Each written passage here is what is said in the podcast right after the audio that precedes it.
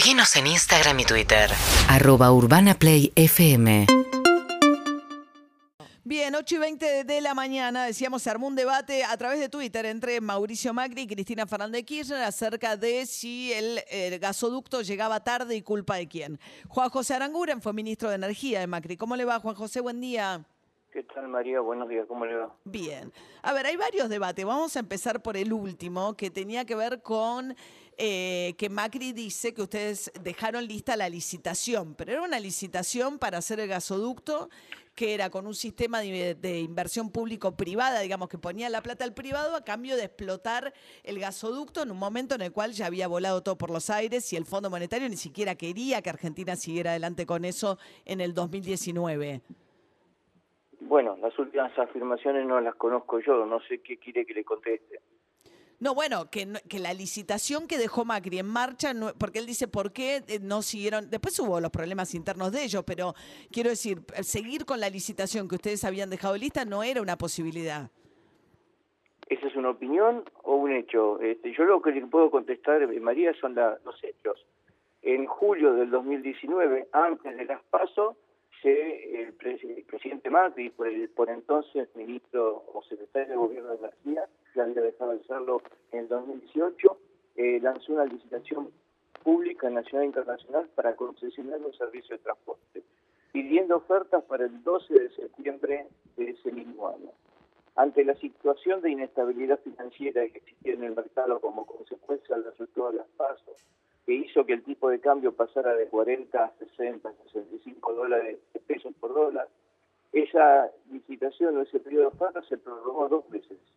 El- la última prórroga dentro del gobierno de Macri se hizo hasta marzo, el 20 de marzo del 2020, ya para dejárselo a la próxima administración. Entonces, a partir de ahí fue la siguiente administración, la actual, la que tomó la decisión de prorrogarlo nuevamente, ese mismo pedido de licitación.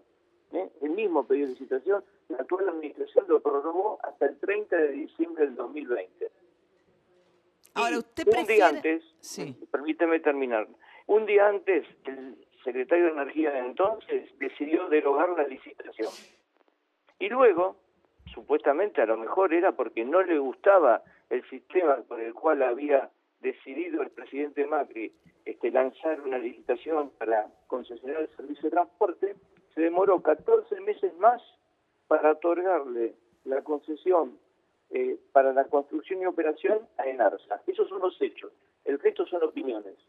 Más o menos opiniones, porque eh, cuando el Macri eh, hace un acuerdo con el Fondo Monetario que no existía, y cuando se llega e interviene el Fondo Monetario, el otro día además Pepe Mujica contó que en Uruguay les pasó algo parecido, que no hicieron la obra de infraestructura, porque el fondo toma ese tipo de deuda, aunque sea para, para obra pública, como déficit. Entonces, en el marco del acuerdo con el fondo, para ir a déficit cero, ya no podían llevar adelante la obra de esa manera. En ese momento la obra era pu- eh, privada, no era pública. por Era lo de- tanto, pero Argentina no tomaba deuda con esa empresa privada para que de- desarrollara la obra. No, no, no, María, no, al revés. Ahora Argentina está tomando deuda, salvo la parte correspondiente al aporte solidario, está tomando deuda para ir adelante con la obra. En el otro caso... Es a cambio de la concesión, de la explotación por 30 María, años. Me permite, me Sí. permite si me pregunto yo les contesto. En el caso del presidente Macri, el dinero lo ponían los privados Sí. contra una posibilidad de tener una concesión por 35 años en la operación del gasoducto. Los privados iban a repagar esa inversión a partir de el peaje que se iba a eh, cobrar en el gasoducto. Que le iba a cobrar al propio Estado. Digo, ¿a quién se lo va a cobrar? no, no. sí. El peaje se cobra a los cargadores del gasoducto. El peaje se le cobra a los productores de gas natural que producen gas, lo quieren vender a un consumidor final, sea una distribuidora de gas, sea una usina, etcétera, Sí. y necesitan que por ese gasoducto pase el gas para poder lograr venderse al consumidor final. Y por eso le cobra un peaje, como en cualquier lugar del mundo, como existe hoy en transportar Una- gas del como norte si fuese una autopista, como si fuese una autopista, pero entonces Correcto. perfecto, pero entonces yo le cobro, por ejemplo, IPF. Le cobra IPF, le cobra Tecpetrol, le cobra PAE, le cobra todas las productoras, sí. IPF es una empresa que cotiza en la bolsa de New York, eh, por más que sea de capital 51% del capital público, sigue siendo una empresa que se rige por la ley de sociedades anónimas. Y nada de eso tiene impacto, digamos, o sea, daría sería mejor para Argentina que, le- que lo explotara un privado al gasoducto y se lo cobrara a las petroleras. En la situación económica que existía en aquel momento y en la que existe hoy, obviamente que una inversión de riesgo como es la inversión energética, al menos en mi concepción, es mejor que una inversión de riesgo la tomen los privados y no el, el- el público. Pero el efecto final para, por ejemplo, para un para un para el, el costo de la energía que vamos a pagar en Argentina, usted dice que es el mismo. Correcto, porque lo importante, lo importante del gasoducto, y acá con toda esta discusión que estamos hablando, lo importante, el gasoducto es un medio, no es el fin. El fin es poder transformar los recursos que tenemos enterrados, en este caso en Vaca Muerta, en reservas y esa reserva en producción para satisfacer la demanda del mercado interno que hoy la estamos cubriendo por importación. Claro. Y si podemos satisfacerla o en el verano cuando la demanda del mercado interno no es tan alta, poder exportarla y generar divisas. Y en el futuro, a partir de la posibilidad de que se puede invertir, porque la Argentina este, es más estable y se puede invertir en obras de infraestructura mucho más grandes que este gasoducto. Estamos hablando de 20 mil, 30 mil millones de dólares. Podríamos tener una planta de liquefacción Claro. para además exportar al mundo el gas que tenemos en Vaca Muerta. Claro, que eso sería ideal, ¿no? Para poder ir con los barcos de, de- pero eso sí, digamos, eso sí requiere una inversión que, bueno, no sé, tendría que aparecer alguien dispuesto a poner 20 mil millones de dólares.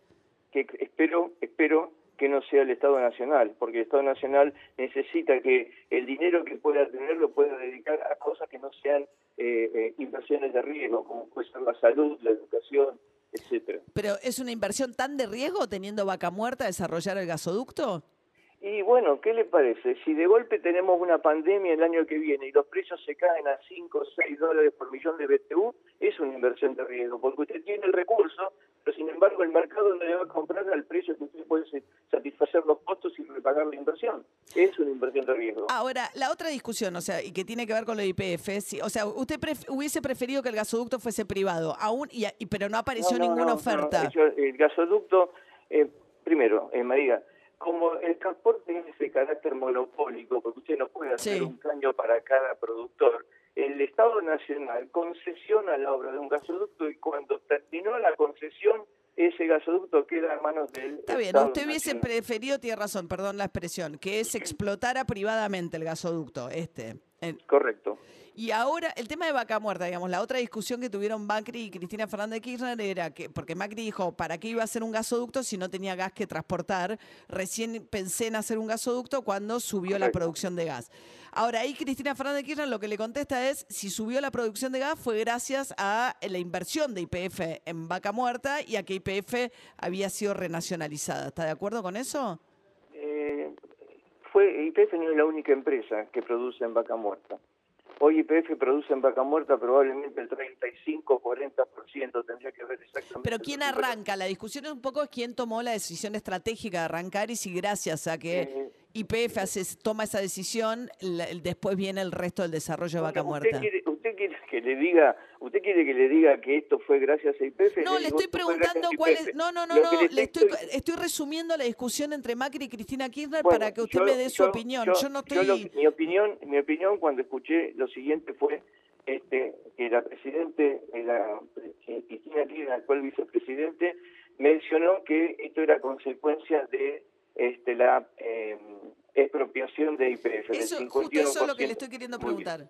Yo le estoy contestando lo siguiente, porque ella justificó esa expropiación en el mismo discurso en que la empresa multinacional, que era accionista de IPF, había remitido al exterior en una cantidad importante en dividendos. ¿Correcto? Sí, sí, sí. el 42% Sí, sí. de dividendos. Lo que la Presidenta se olvidó de decir es que esa decisión que tomó la empresa IPF de remitir dividendos al exterior fue consecuencia de un acuerdo que había firmado la misma IPF en manos.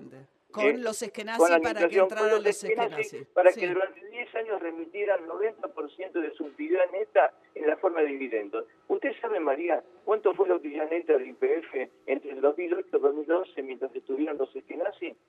No, 4.900 millones de dólares Claro. en cuatro años. ¿Usted sabe cuánto se remitió de dividendos en esos cuatro años, del 2008 al 2011?